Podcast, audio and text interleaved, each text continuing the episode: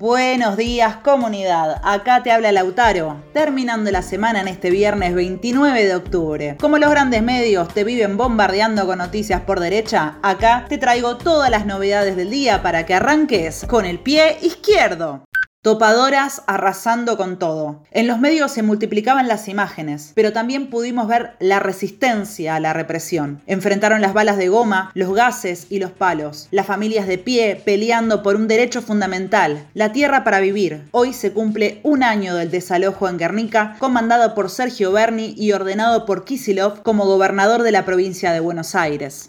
Las familias volvieron a quedarse en la calle, pero no bajaron los brazos. En asambleas se propusieron conseguir el techo para sus hijos. Tras la represión y como resultado de la organización y la lucha de la Asamblea Permanente de Guernica, hubo promesas de lotes por parte de Kisilov y Larroque, pero no se cumplieron. Por eso, hoy, a partir de las 8 de la mañana, las familias van a cortar el puente Puerredón. Los desalojaron hace un año, pero su lucha todavía es más fuerte. Por eso, como comunidad, hoy más que nunca, acompañamos este reclamo urgente. Te dejamos una nota con un dossier imperdible y te invitamos a que sigas la acción en alerta spoiler.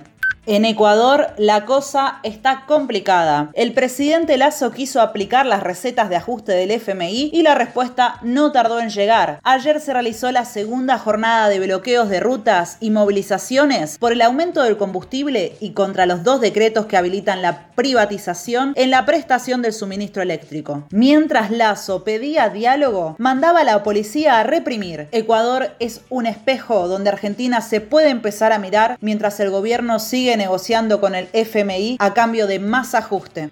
Por último, Nicolás del Caño estuvo en el programa Desiguales, que se emite por la TV pública. Allí debatió con el diputado oficialista Leonardo Grosso sobre el acuerdo con el FMI, denunció el ajuste a los jubilados, la caída de los salarios y exigió un aumento inmediato de emergencia para recomponer el poder adquisitivo. Te dejamos también para que veas el video completo. Eso es todo por hoy comunidad, hasta mañana. Y no te olvides que... izquierda de